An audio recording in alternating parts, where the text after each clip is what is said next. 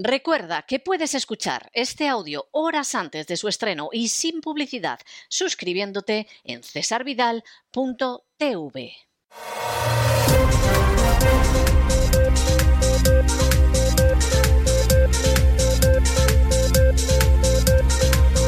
Las noticias del día. Estamos de regreso y estamos de regreso después de este editorial que da una información importantísima que por supuesto no busquen ustedes en medios españoles ni en medios hispanoamericanos porque no la van a encontrar. Hombre, no sé yo, a lo mejor hay algún periódico por ahí perdido en El Salvador, una emisora de radio por ahí perdida en el Ecuador que lo ha contado, pero esta información que es enormemente importante, las furcias mediáticas ni enterarse. Habrá incluso medios que no haya que encuadrar en las furcias mediáticas, pero como se nutren fundamentalmente de las agencias de prensa, ni se enteran. Y la información es enormemente grave.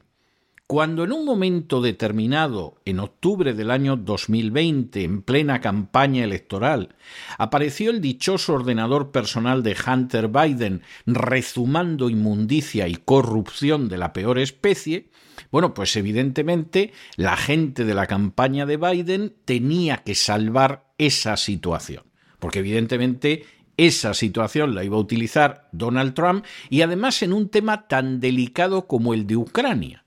Las declaraciones de Donald Trump durante este año y pico de la guerra de Ucrania, entre otras cosas, se explican y derivan del hecho de que sabía más que de sobra hasta qué punto Joe Biden había estado implicado en el golpe de Estado de 2014 en Ucrania y también en toda la corrupción salvaje de Ucrania.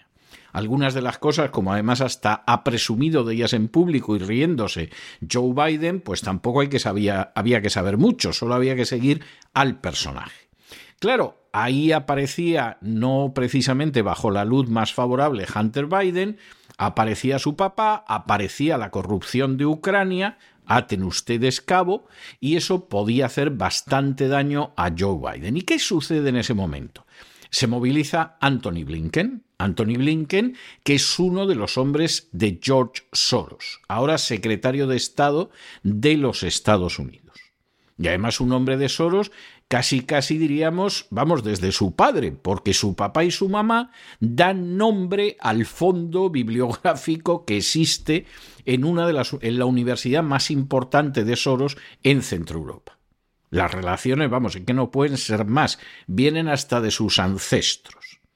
Y Blinken se moviliza y empieza a llamar a gente de la CIA. Concretamente llama a uno de los directores de la CIA y dice, oye Michael, que aquí tenemos que parar los pies a Donald Trump porque va a ganar estas elecciones, necesitamos que la gente de la CIA se movilice en contra de Trump y se me ha ocurrido, luego ha negado que se le hubiera ocurrido a él, y es posible que no se le ocurriera a él, pero en ese momento le cuenta, yo creo que sería una buena idea que una serie de funcionarios de la CIA importantes, antiguos directores, jerarcas relevantes, firméis una carta diciendo que todo esto que está saliendo del ordenador de Hunter Biden en realidad es una operación de intoxicación rusa y como evidentemente Blinken se conoce lo que pasa con los ciudadanos americanos, buena parte de ellos, cada vez que les mencionas a Rusia,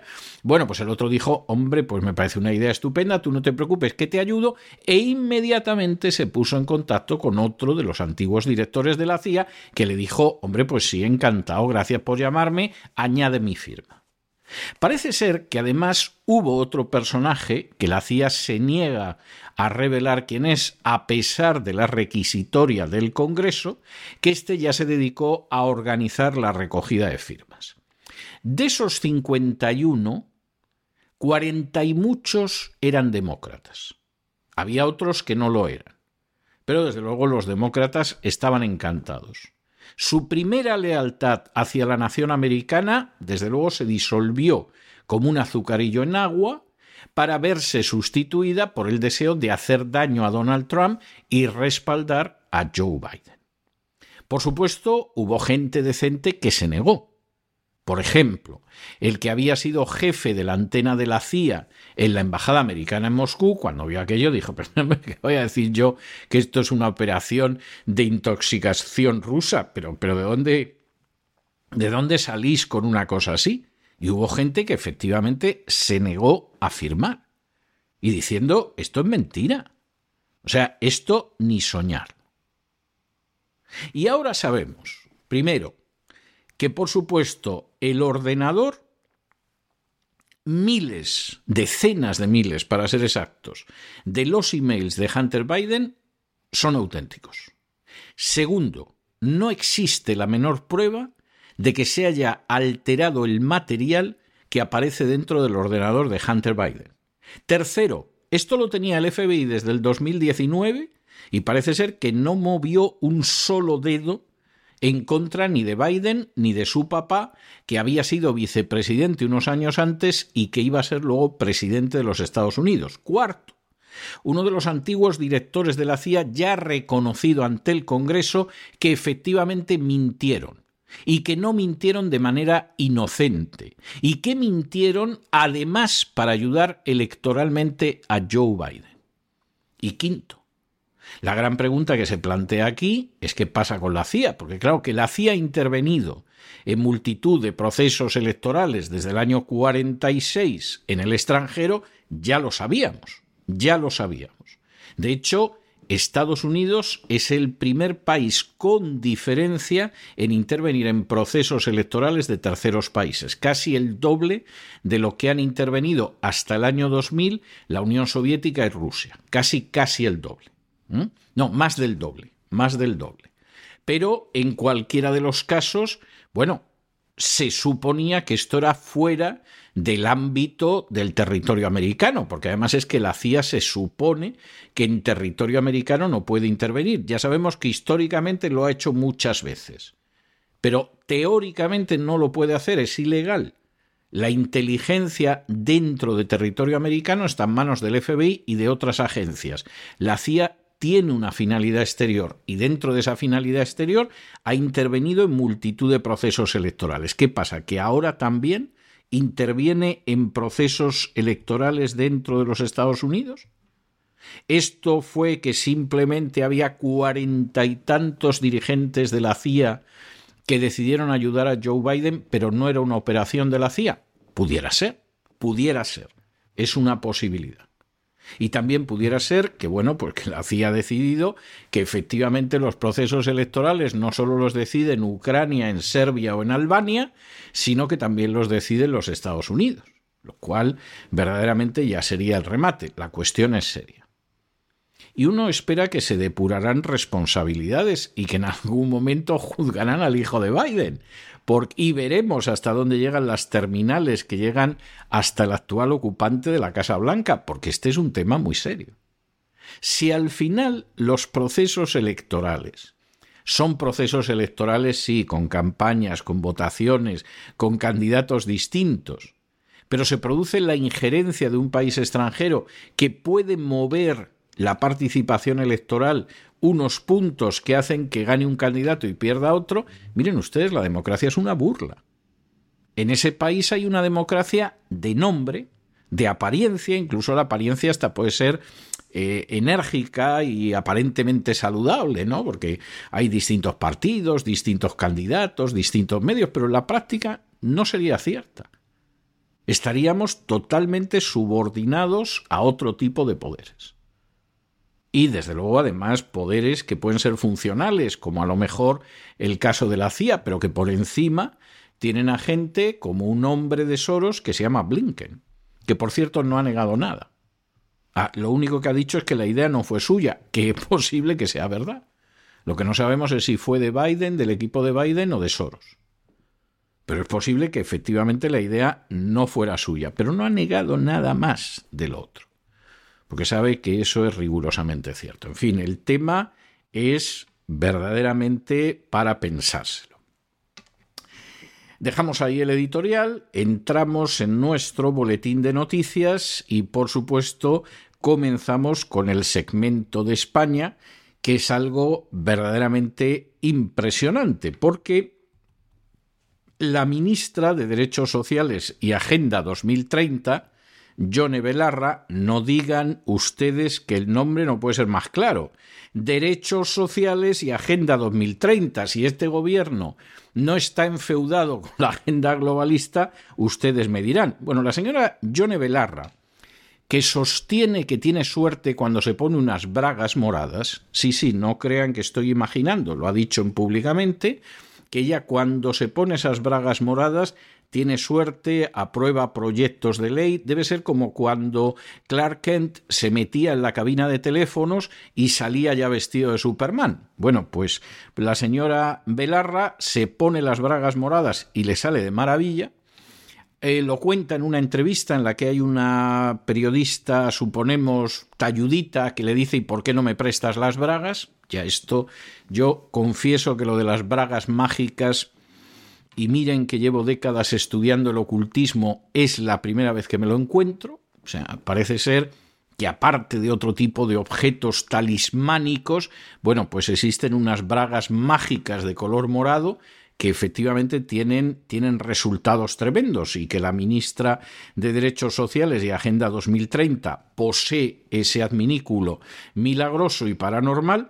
Es más, uno empieza a creer que es posible que lo de las bragas moradas sea cierto, porque si no, de que una persona como Jorne Belarra llegaría ministra en ningún país medianamente civilizado. Pero en fin, no nos distraigamos porque Jorne Belarra ha propuesto la creación de una cadena de supermercados que sea pública, que se llame precios justos y que combata con lo que sería, por ejemplo, el oligopolio alimentario que en su opinión está en manos del presidente de Mercadona. Bueno, la señora Yone Belarra no tiene ni idea de nada. Primero, buena parte del servicio alimentario en España, gracias a gente de izquierdas, no solo de derechas, en buena medida gente de izquierdas, está en manos de compañías extranjeras. Mercadona es casi, casi, casi la única compañía española que sigue dentro de ese ramo. Yo he llegado a conocer otras, hace tiempo. He ido viendo cómo iban desapareciendo una tras otra. En algún caso he llegado a conocer algunas de estas cadenas de supermercados que eran regionales o de alguna capital de provincia. Fueron desapareciendo una tras otra entre otras razones por la manera en que los sucesivos gobiernos favorecían a multinacionales extranjeras. Y el caso de Mercadona, pues es un caso de, inteligencia en el cual un empresario español consigue sobrevivir. Bueno, pues como la señora Belarra no tiene ni idea de esto, o a lo mejor si la tiene y lo oculta, ha decidido que lo que hay que hacer es crear una cadena pública de supermercados que baje los precios y así resulte mucho más asequible. Y además de paso, pues ha dicho que efectivamente el Partido Socialista es muy conservador, es muy timorato, no se atreve a hacer este tipo de cosas, pero que Podemos lo haría. Para terminar de arreglar, y por si todo esto fuera poco, pues además la idea de Podemos es que haya un aumento del impuesto temporal de la banca y que ese impuesto vaya para ayudar al pago de hipoteca de los más vulnerables. Esto puede sonar medianamente bien, pero esto es una estupidez mayúscula. Lo que pasa es que la señora Belarra, a pesar de las bragas moradas, pues esto seguramente no lo entiende. Primero, cualquier subida de impuesto a la banca lo van a pagar no la banca, sino los usuarios de banca. Y que no sepa esto ya es grave. Es decir, si en estos momentos usted le sube los impuestos a la banca, la banca va a robar todavía más a sus usuarios, a la pobre gente que tiene depositado sus cada vez más esmirriados ahorros en una cuenta, en una cartilla. Y en un momento en el que en España más del 30% del dinero que ganan los bancos es el dinero que roban a sus clientes, en fin, por comisiones, porque disfruta usted de aire acondicionado cuando entra en la sucursal bancaria o porque nos sale de las narices.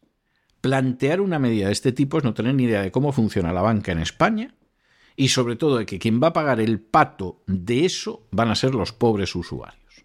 Es decir, No les va a ayudar en absoluto, ni lo más mínimo.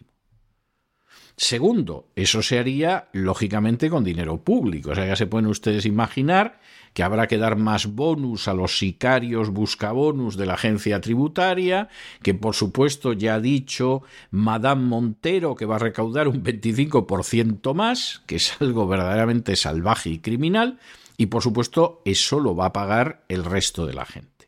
Y en el caso de los supermercados, pues miren ustedes, los supermercados montados de esa manera, primero la diferencia de precios, de nuevo, las pagarán esas diferencias la sufrida clase media, no les quepa a ustedes la menor duda, y los ejemplos de este tipo de supermercados que se han producido en otros países, como por ejemplo en Venezuela, han acabado como el Rosario de la Aurora. Este es el gran problema. En el caso de Venezuela, además, Maduro intentó hacerlo seguramente con las mejores intenciones. Fíjense que no lo vamos a discutir, pero el experimento duró ocho años raspado y hubo que cerrarlo porque aquello era una ruina absoluta. En España suponemos que se mantendría sobre la base de esquilmar todavía más a la clase media.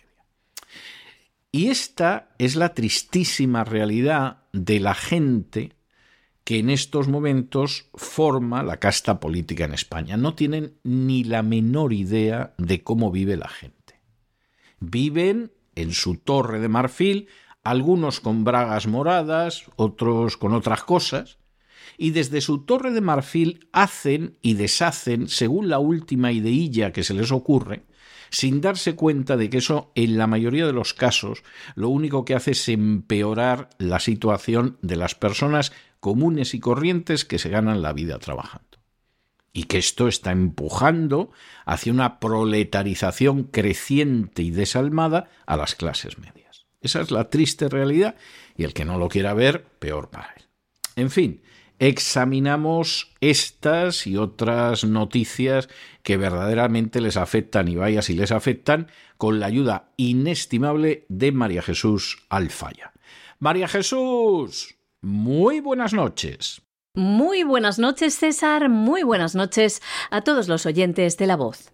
La ministra de Derechos Sociales y Agenda 2030, la podemita Ione Belarra, ha propuesto la creación de una cadena pública de supermercados llamada Precios Justos para luchar contra lo que denomina el oligopolio alimentario que, en su opinión, está en manos del presidente de Mercadona, Juan Roig una ministra comunista de España, ya ven, dirigiéndose públicamente a este empresario a quien acusa de estar especulando con el precio de los alimentos y dice que eso no se puede permitir. A su vez, la ministra comunista afirma que Podemos defiende la creación de empresas públicas en cada sector económico estratégico, como por ejemplo una farmacéutica pública, decía, una tecnológica pública, una empresa eléctrica pública y sobre todo una cadena pública de supermercados que se llame precios justos, que baje los precios, decía, y proteja a los pequeños productores. Aprovechó en su discurso de hace unos días para dar un hachazo a su jefe Pedro Sánchez diciendo que el Partido Socialista es una fuerza muy conservadora y que siendo timorato, con medidas de maquillaje y sobreactuando con el Partido Popular, así no se gana a la derecha, decía esta ministra de Agenda 2030. Los comunistas alineados con dictaduras comunistas como la cubana o venezolana, copian una idea ya probada por el dictador Nicolás Maduro y que fue un auténtico fracaso. Maduro creó, fundó una cadena de supermercados públicos en el año 2010 y pese a que iba fatal, la cerró en el año 2018 una cadena ruinosa. Se llamaba Abasto Bicentenario y estaba adscrita al Ministerio del Poder Popular para la Alimentación. El dictador bolivariano decía, al igual que dice ahora la ministra española, que su intención era luchar contra los oligopolios y tratar de erradicar la pobreza. Y ya ven cómo está Venezuela, cuyos ciudadanos huyen del país. Los supermercados de Maduro, mantenidos durante ocho años, terminaron de hundir ya la maltrecha economía del país, provocando la ruina de los agricultores y de los ganaderos. Lo mismo, señores, aquí está la clave. Irene Belarra es ministra de la Agenda 2030. Como ven, esta es la política del gobierno social comunista español, acabar con las empresas y nacionalizar la producción. Este es un ejemplo más de cómo la dictadura comunista lleva años campando a sus anchas en nuestro país. Pero esto no acaba aquí, porque hoy mismo los podemitas han propuesto duplicar los impuestos a la banca, lo que claramente va a repercutir en el consumidor, un consumidor cada vez más empobrecido. Esta mañana Unidas Podemos registraba en el Congreso una proposición de ley para duplicar el impuesto temporal a la banca. Proponen que el tipo de gravamen pase del actual 4,8% hasta el 9,6%. Con la recaudación obtenida con este impuesto proponen crear un fondo de responsabilidad social para apoyar el pago de la hipoteca a los hogares vulnerables. Recordamos que la cuantía media de las hipotecas en tan solo año y medio ha subido un 56%, lo que supone una subida media de unos 300 euros al mes cada hipoteca.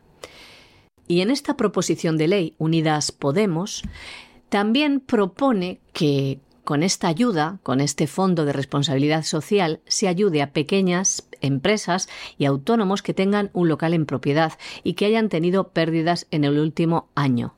Siempre dicen que no tengan tres locales de este tipo en propiedad.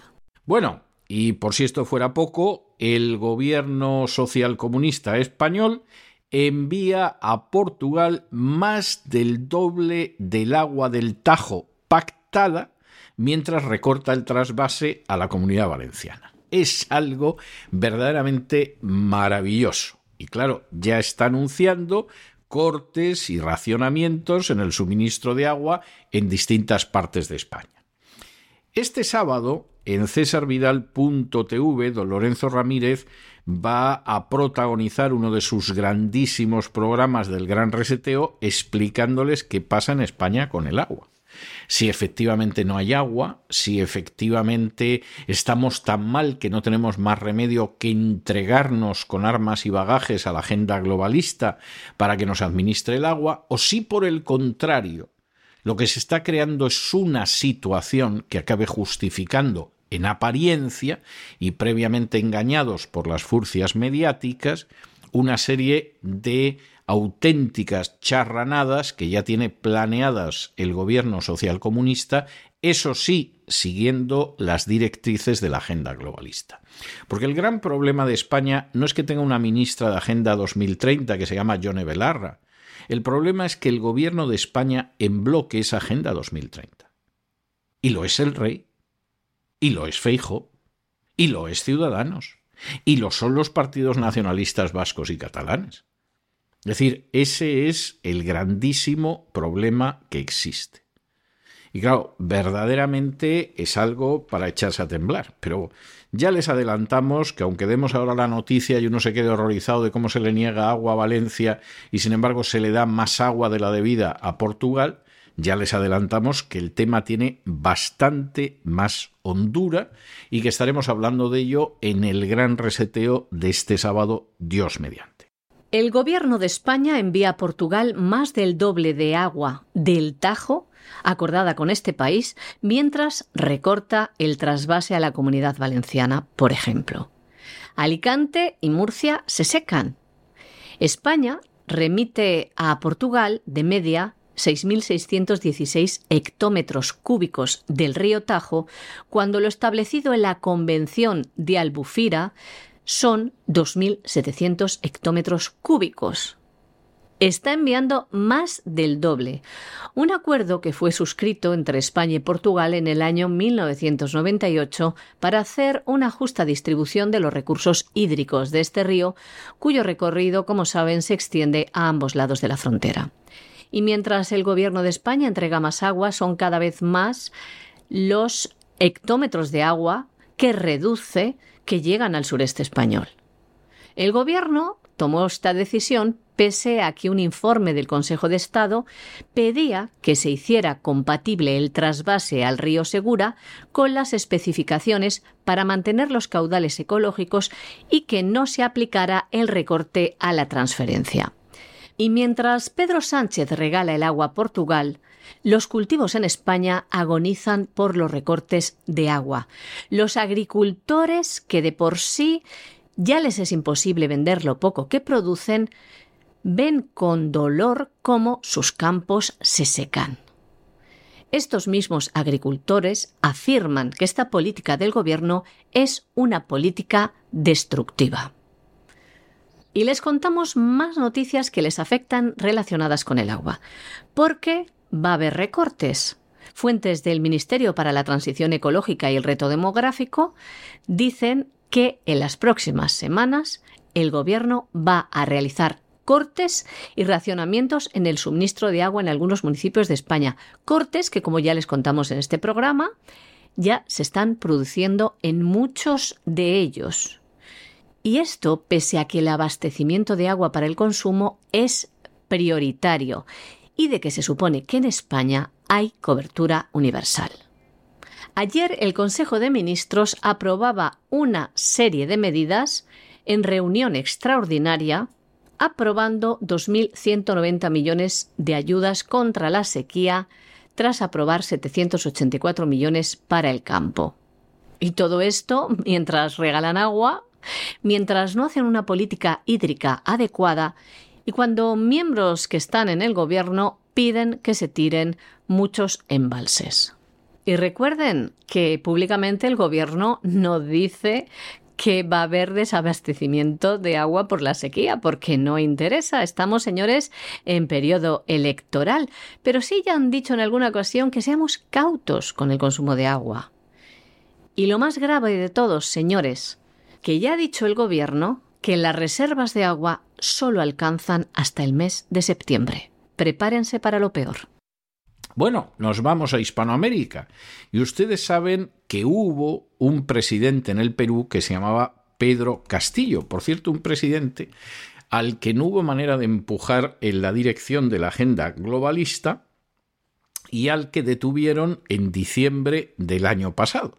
¿Eh? Pedro Castillo lleva pues ya prácticamente medio año en prisión, lo acusaron de un golpe de Estado frustrado, de un delito de rebelión, aunque ustedes saben que nosotros sostenemos que lo engañaron como a un chino, que diría un castizo, y que bueno, pues en última instancia se lo quitaron de en medio, y una vez que se lo quitaron de en medio, pues vino una presidenta totalmente globalista y a vender el Perú y a convertirlo en una colonia o en un protectorado de la agenda globalista. Esa es la realidad. Para aquellos que siguen pensando en izquierdas y derechas no se han enterado de la historia, pero es así.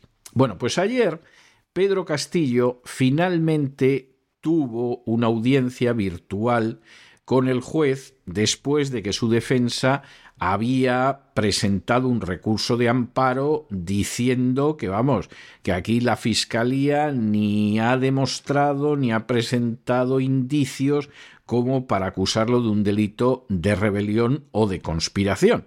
Bueno, Pedro Castillo ha insistido en que en absoluto hubo tales delitos, que además es un preso político al que mantienen incomunicado, lo cual es absolutamente indigno, y en un momento determinado, pues claro, decía cosas como el hecho de, a ver, ¿cómo voy a dar yo un golpe si ni se disolvió el Congreso, ni se intervinieron las instituciones? O sea, esto no puede ser. Y efectivamente eh, utilizó un argumento que tiene más peso mm, realmente del que pueda parecer a primera vista. Y es que acusó a instituciones concretas de haber orquestado un engranaje para ir a por él desde el primer día. Lo cual, dicho sea de paso, pues tiene bastante, bastante base en la realidad. Vamos a ver Vamos a ver qué sucede con Pedro Castillo. Mucho nos sorprendería que Pedro Castillo no sea un personaje políticamente muerto y desearíamos que no fuera además físicamente muerto y que un día de estos no aparezca suicidado en una prisión peruana. Pero la verdad es que el caso de Pedro Castillo es uno de esos casos que con el tiempo, con el paso de los años, acabará aclarándose y se verá que el golpe se lo dieron a Pedro Castillo y que se lo dieron instancias de carácter globalista y que lo engañaron miserablemente y que por supuesto colocaron a Dina Boluarte, que es una presidenta totalmente arrodillada ante la agenda globalista. Esto se verá. Puede que tarde en salir. Fíjense ustedes que ha tardado casi tres años en salir, que 51 agentes de inteligencia mintieron como bellacos para apoyar a Joe Biden y frenar a Donald Trump en las últimas elecciones presidenciales. Bueno, pues esto de Castillo no sabemos si va a durar más o menos, pero acabará saliendo, ya lo verán ustedes. El expresidente de Perú, Pedro Castillo, está, como saben, acusado del delito de rebelión y de golpe de Estado frustrado. Desde el pasado 7 de diciembre, cuando fue detenido, se encuentra en prisión preventiva. Ayer mantuvo una audiencia virtual con el juez tras haberlo pedido su defensa, por un recurso de amparo en el que piden al magistrado revisar la denuncia alegan ante el Juzgado Supremo de Investigación Preparatoria que la Fiscalía no ha demostrado ni especificado los hechos que se le imputan para ser procesado por un delito de rebelión o conspiración. Desde el penal de Barbadillo, el expresidente de Perú defendía su inocencia y decía que es un preso político, que está secuestrado desde el pasado 7 de diciembre y que no tiene derecho ni siquiera a un espacio de comunicación. Castillo ha reiterado al juez que no cometió ningún acto de rebelión y menos de conspiración porque no se levantó en armas, ni coordinó ni llamó a nadie específicamente para que se levantara en armas. Castillo explicaba al juez que un acto de rebelión se planifica, se organiza y se ejecuta. Y le preguntaba, dígame usted, ¿es que se ha disuelto el Congreso? ¿Se han intervenido las instituciones? Y añadía Pedro Castillo, lo que pasa, señor, es que se ha cometido una tremenda arbitrariedad. Se me ha detenido arbitraria e inconstitucionalmente. El juez supremo Juan Carlos Checkley le aclaró al exgobernante que no es un preso político, sino que está cumpliendo una orden de prisión preventiva que fue dictada por su juzgado y luego confirmada por la Corte Suprema. También hay que decir que Pedro Castillo, en su alocución, acusó al Congreso, al Ministerio Público y a la prensa de haber orquestado un engranaje desde el primer día que asumió su mandato, el 28 de julio del año 2021, porque, aseveró, hasta ahora no han asimilado la derrota que tuvieron en un proceso abierto, democrático, en las últimas elecciones generales. Pedro Castillo ya lleva cinco meses en prisión preventiva el juez le impuso 18 meses de prisión preventiva, a lo que se sumaron otros 36 meses de prisión preventiva por estar acusado presuntamente de corrupción. Bueno, y les comentábamos hace unas semanas que la Fiscalía General de Bolivia anunciaba que había comenzado una investigación sobre los abusos sexuales perpetrados por un antiguo jesuita que había abusado de cientos de niños. Como además el propio jesuita había dejado constancia en su diario, pues claro, esto no tenía vuelta de hoja, es que encima se dedicaba a relatarlo. Esto, en principio, podría ser una noticia escalofriante, sobrecogedora, del terreno de los sucesos si efectivamente no trascendieran de lo meramente delictivo aunque estemos hablando de cientos de criaturas. El problema es que la noticia tiene más trascendencia cuando de pronto te encuentras con que, como ha pasado en multitud de casos antes y después, las instituciones católicas no se enfrentaron con la situación y además la cubrieron de manera consciente. Ahora otro jesuita, que ya no es jesuita, Pedro Lima, ha contado que en el año 2021 denunció este tipo de abusos sexuales sobre niños ante sus superiores. ¿Y qué sucedió cuando se reunió con el provincial de los jesuitas, que por cierto es un español, que se llama Ramón Alaix, para decir que había unos sacerdotes españoles, Alfonso Pedrajas, Luis To y Antonio Gausset Capdevila, que abusaban de menores e incluso de los novicios de la orden? Bueno, pues lo que sucedió fue que no le hicieron caso, que el superior de los jesuitas protegió a los perpetradores sexuales y que incluso en el caso de este jesuita le hicieron la vida imposible para que tuviera que salir de la compañía de Jesús. Esta es la triste realidad. Es decir, en contra de lo que piensa la gente y aquellos que quieren defender lo indefendible.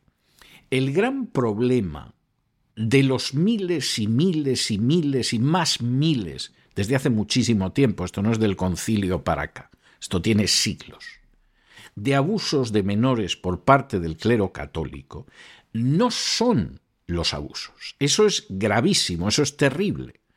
Pero eso se puede dar, aunque no sea a una escala tan grande, ni mucho menos, en cualquier colectivo en un club de yoga, en un gimnasio, etc. Nunca una escala tan colosal como dentro del clero católico, pero es algo que se puede dar. El gran problema, y esta es la cuestión, es que se cubre, se protege y se ayuda a los criminales. Y en la medida de lo posible se silencia a los que denuncian y a las víctimas se las persigue. Ese es el gran problema. Porque hay la idea de que efectivamente, como son de los nuestros, nadie tiene derecho a castigarlos. Nadie tiene derecho a castigar a un sacerdote, aunque sea un asqueroso depredador sexual y por lo tanto lo cubrimos, lo trasladamos de sitio para que siga abusando de otros niños en otro lugar, lo protegemos, incluso si es un obispo y el Papa se llama Juan Pablo II, se lo lleva al Vaticano para que la justicia americana no lo pueda perseguir. Pues claro, en Estados Unidos es posible que le caiga el peso de la ley. En España es más complicado, pero en Estados Unidos sí. Y ese es el gran problema. Si esto se produjera en un momento determinado, las autoridades religiosas lo entregaran a la justicia, lo juzgaran y lo castigaran, aquí no habría ningún problema. Es un drama, es terrible. Pero la actitud de las autoridades habría sido la correcta. El problema es que es incorrecta de manera sistémica y sistemática. Y fíjense ustedes que a pesar de lo que dijo en su momento al llegar al trono pontificio el Papa Francisco, no ha pasado al respecto nada de nada. Es más, alguna de las personas que se integraron con ciertas esperanzas en esa comisión vaticana para acabar con el abuso sexual de niños, se marcharon dando un portazo al poco tiempo porque aquello no era nada más que relaciones públicas y mera propaganda. Ese es el drama. De manera que cuando alguno dice, bueno, pero es que claro, de los sacerdotes católicos, pues solo el 1, el 5, el 10 cometen abusos. Sí, pero no es esa la cuestión. Eso es grave, tiene una enorme gravedad y no lo queremos minimizar. Lo que es grave es que la institución defienda, tape, proteja al depredador sexual. Ahí es donde se produce la gran diferencia. Como ya les contamos en este programa, la Fiscalía General de Bolivia anunció que iba a comenzar una investigación sobre los abusos del ya fallecido jesuita que abusó de cientos de niños. Aunque él está muerto, la Fiscalía decía que va a perseguir a los responsables de haber ocultado todo esto. Este monstruo abusador dejó escritos en su diario cuáles habían sido estos abusos. Ahora, otro ex jesuita de la Orden, Pedro Lima, ha contado que en el año 2021 denunció estos abusos ante sus superiores, lo que provocó que le expulsaran de la Orden y que sufriera represalias. Aquel año Pedro Lima viajó hasta Oruro, en Bolivia, donde el provincial de los jesuitas, el español Ramón Alaix, para denunciar que los sacerdotes españoles Alfonso Pedrajas, Luis To y Antonio Gasset Capdevila abusaban sexualmente de decenas de menores y de los novicios de la orden. Si se fijan, son todos de origen catalán. El provincial cuenta Lima, fue despótico con él y poco después recibió una carta en la que ordenaba su expulsión de la Compañía de Jesús. Una carta que decía así no has salido por tu propia voluntad. Hubieras preferido seguir en la compañía de Jesús, y así me lo has reiterado. Con todo, hemos visto conveniente que nos dejes. El ya ex jesuita Aún así, continuó denunciando estos abusos y entonces llegaron las represalias. Un año después, recibió una carta del jesuita catalán también, Marcos Recolons, por entonces un alto cargo de la Orden en Bolivia, que unos años más tarde llegaría a la cúpula de la Orden de los Jesuitas en el Vaticano. Esta carta comunicaba a Pedro Lima que le sancionaban y que le dejaban de financiar sus estudios de teología. Además, el jesuita catalán le decía No voy a permitir que hables mal de mis hermanos jesuitas. Como ven, un caso en el que no solo los jesuitas de la Compañía de Jesús encubrieron todos los casos de abuso que se conocieron, así lo dice este ex jesuita porque le consta, sino que además a él en primera persona se le sancionó y acalló, pero no solo a él, también a todas aquellas personas que denunciaban que estos religiosos abusaban de niños y de miembros de la congregación. Nos vamos a internacional y nos vamos a Colorado, donde un grupo de padres ha demandado a un colegio para por captar a sus hijos para un club extracurricular donde les adoctrinan sobre género y sexualidad. El club se llama Alianza de Género y Sexualidad, que verdaderamente la cosa se las trae por supuesto, la cuestión era hacer propaganda del el poliamor, de la transexualidad, de la homosexualidad, etcétera, etcétera, etcétera, y los padres han dicho que hasta aquí podemos llegar. Que esto lo podrán hacer los profesores, que tendrán la bendición de determinadas instituciones, pero que esto es intolerable y por supuesto han presentado una demanda federal contra una escuela secundaria que se dedica a hacer esto en el estado de Colorado. Esta es la gran diferencia de buena parte de la sociedad americana con lo que es la inmensa mayoría de la sociedad española.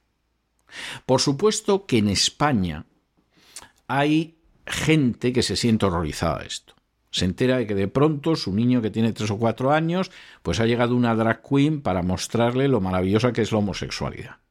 O se entera de que dan conferencias para decir que es estupendo ser trans y que si vives en el cuerpo equivocado y quieres cambiarte de sexo, pues papá no te lo puede impedir aunque tengas ocho años, etcétera, etcétera. y ante esas situaciones, esos papás españoles se horrorizan. Pero no se mueven, no se mueven.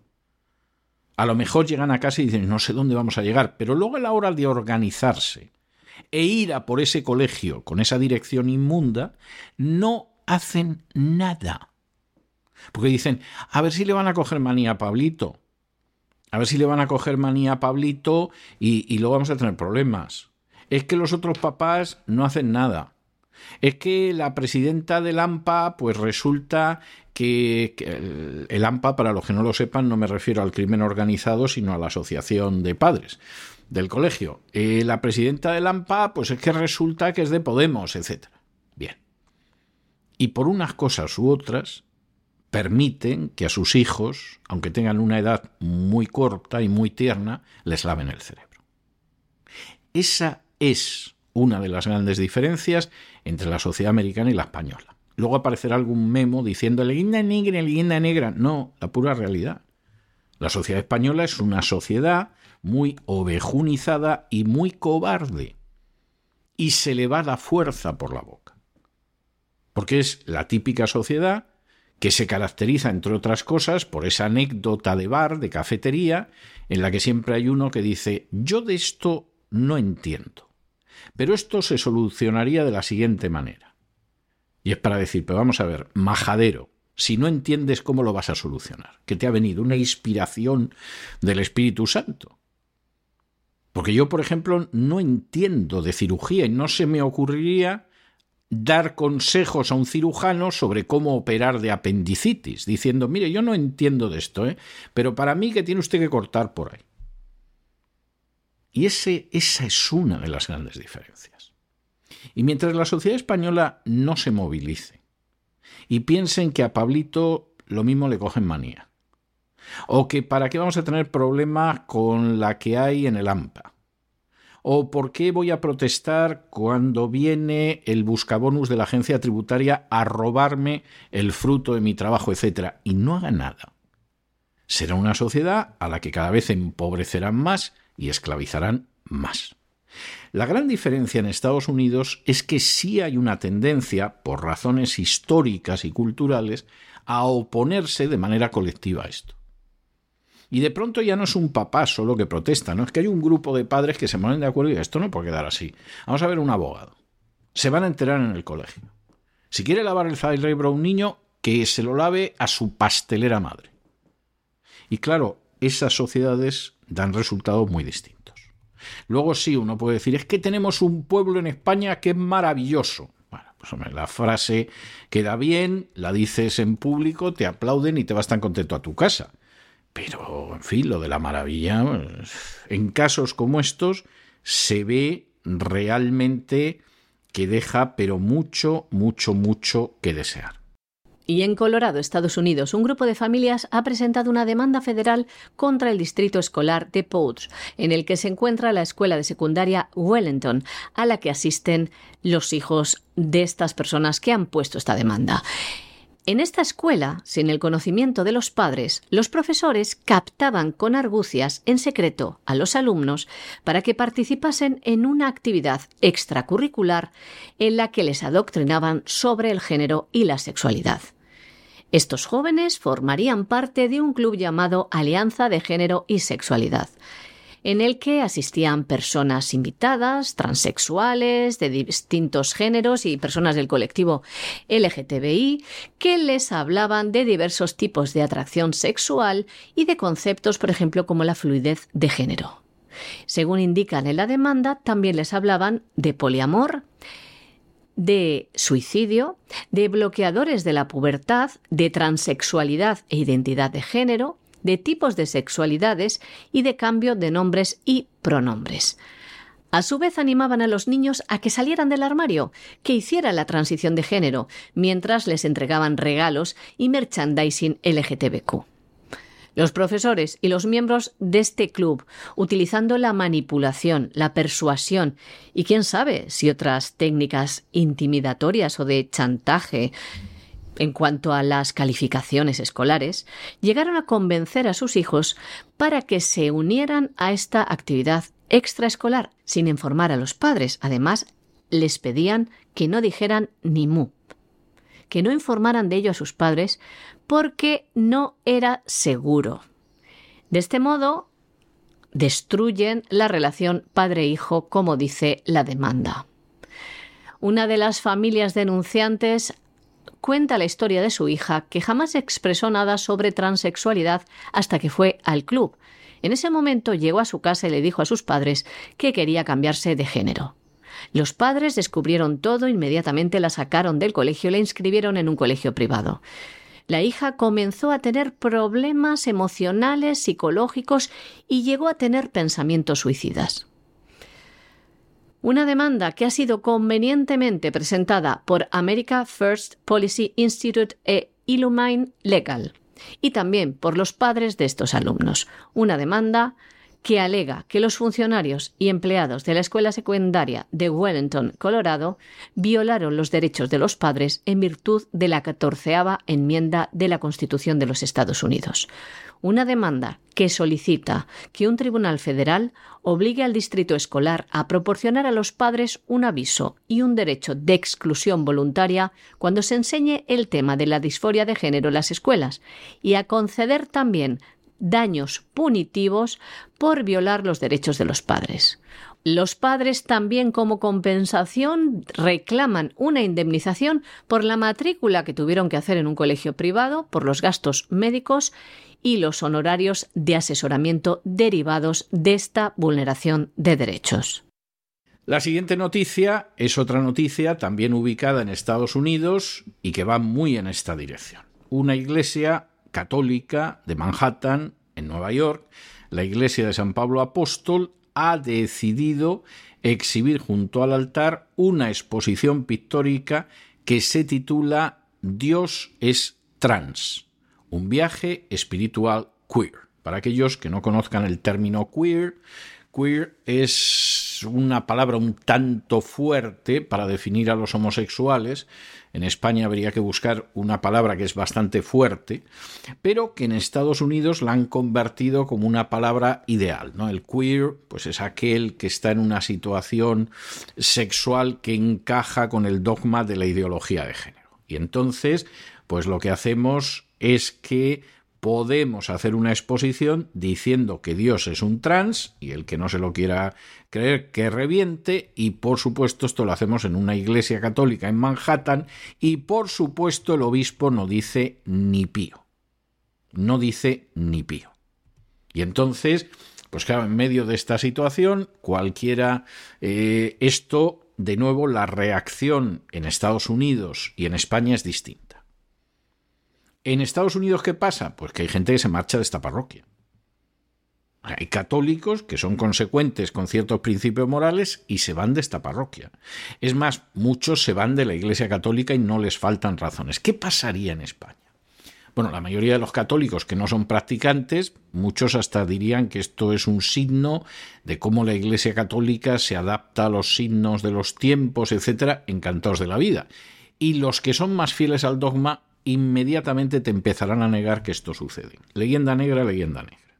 Esto no puede ser, seguro que el obispo no lo ha aceptado, esto no lo sabe el Papa, esto no afecta a un dogma, esto no tiene importancia. Claro, porque es aquí, ¿no? Y de nuevo hay que cerrar los ojos ante la realidad, que es algo que empapa e impregna la cultura hispánica, precisamente porque es una cultura sometida al yugo de la Iglesia Católica desde hace siglos. ¿Qué ha pasado cuando aquí ha habido algunos que inmediatamente han puesto el grito en el cielo? Bueno, pues la Archidiócesis de Nueva York ha dicho que no sabía nada, que se van a enterar de lo que pasa y no va a mover un dedo, porque en Estados Unidos, pero no solo en Estados Unidos, esto no solo ha sucedido en Holanda y en Alemania y en tantos sitios, en Estados Unidos, en las parroquias católicas, muchas veces con intervención del obispo, se llevan oficiando bodas gays desde hace muchos años y misas específicamente gays y se coloca la bandera del arco iris en los altares. Y por supuesto, este tipo de cuestiones. Y en última instancia, pues aunque teóricamente todavía el Vaticano se opone a, todo lo que sería eh, toda la parafernalia trans, bueno, pues ya ha dicho que, que, en fin, que de una parroquia a otra, que hagan lo que quieran con la cuestión de los trans, lo cual es verdaderamente fantástico. Pero también muestra dónde estamos y también que no hay peor ciego que el que no quiere ver. La iglesia de San Pablo Apóstol en Manhattan, Nueva York, exhibe junto al altar una exposición pictórica titulada Dios es trans, un viaje espiritual queer. El autor es el artista Ada Unachuku, una exposición que se describe como un viaje espiritual queer en tres pasos, sacrificio, identidad y comunión. Dicen que el sacrificio representa la necesidad de despojarse de una vida anterior. La identidad la describen como la parte más impactante de la exhibición, haciendo la pregunta ¿cómo es la santidad? Y la comunión coloca a Dios y lo mortal en el mismo plano algo absolutamente de locos. También explican la exposición de este modo. Les leemos. La pintura Sacrificio y su acto complementario en la película habla de la necesidad de despojarse de una vida y personalidad antiguas para poder concentrarse en su necesidad espiritual. No hay diablo, simplemente pasados. La identidad es la parte más impactante de la exposición. ¿Cómo es la santidad? ¿Cómo es tu Dios? Son estas dos representaciones que se pueden fusionar, finalmente la comunión completa el camino espiritual, poniendo a Dios y al mortal en el mismo plano para hablarse el uno al otro. Esta parte de la instalación, dicen, trata sobre un hogar espiritual y las formas en que podemos lograr este hogar en nuestra vida cotidiana. Permítanos el comentario, pero lo mismo lo que tiene que buscar este autor y el comisario de esta exposición es un buen psicólogo. Hay que decir que cuando la gente vio esta exposición al lado del altar, completamente extrañados, pues se hicieron preguntas. Uno de los que se hizo esta pregunta y que ha hablado sobre ello en el New York Post ha sido un religioso. En este diario mostraba su preocupación afirmando que esto no debe de ser promovido por la Iglesia católica, a su vez que expresaba que entiende que haya personas transgénero y que reza por ellas, pero lo que parece es que están tratando de imponer la agenda a los demás. Y lo peor, señores, que lo están haciendo en un templo católico. La Archidiócesis de Nueva York dice que no tenía ni idea del tema, que no estaba al tanto de esta exposición y que van a investigar el tema. Hay que decir que esta iglesia de San Pablo Apóstol en Manhattan es conocida ya por ser pues un poquito digamos liberal dentro de lo que es la doctrina de la iglesia y salirse pues de ella, porque como saben, el Vaticano se opone a la resignación de género, pero sin embargo admite que la opinión de la comunidad transgénero puede variar de una parroquia a otra. Y hasta aquí hemos llegado nosotros con nuestro boletín de hoy. María Jesús, muchas gracias, muy buenas noches. Nos encontramos el lunes de la semana que viene, así que pase un buen fin de semana. Muchas gracias a ti, César. Muy buenas noches también a los oyentes de La Voz. Y ustedes no se vayan, no se vayan porque queda mucho programa y muy interesante. Vamos a tener ahora inmediatamente a don Lorenzo Ramírez que nos va a dar en el despegamos ese anticipo de lo que va a ser el gran reseteo de este fin de semana. Luego nos vamos a encontrar con Gustavo Vidal que también nos va a hacer un eh, avance de lo que será el programa de Buscando el Cao en cesarvidal.tv. Luego vamos a tener tener una entrevista muy importante porque vamos a hablar de agua. El agua es un tema que realmente nos preocupa muchísimo, pero muchísimo. Y finalmente concluiremos este programa de viernes con una de esas entrevistas especiales de todos los viernes que hoy se va a centrar en la figura de uno de los personajes más importantes de la segunda mitad del siglo XX en España. No les digo más que en su día, en los años 60, en encuestas realizadas en España aparecía como el personaje más conocido y popular de toda España solo detrás del general Franco. De manera que no se lo pierdan ustedes y no se vayan, que regresamos enseguida.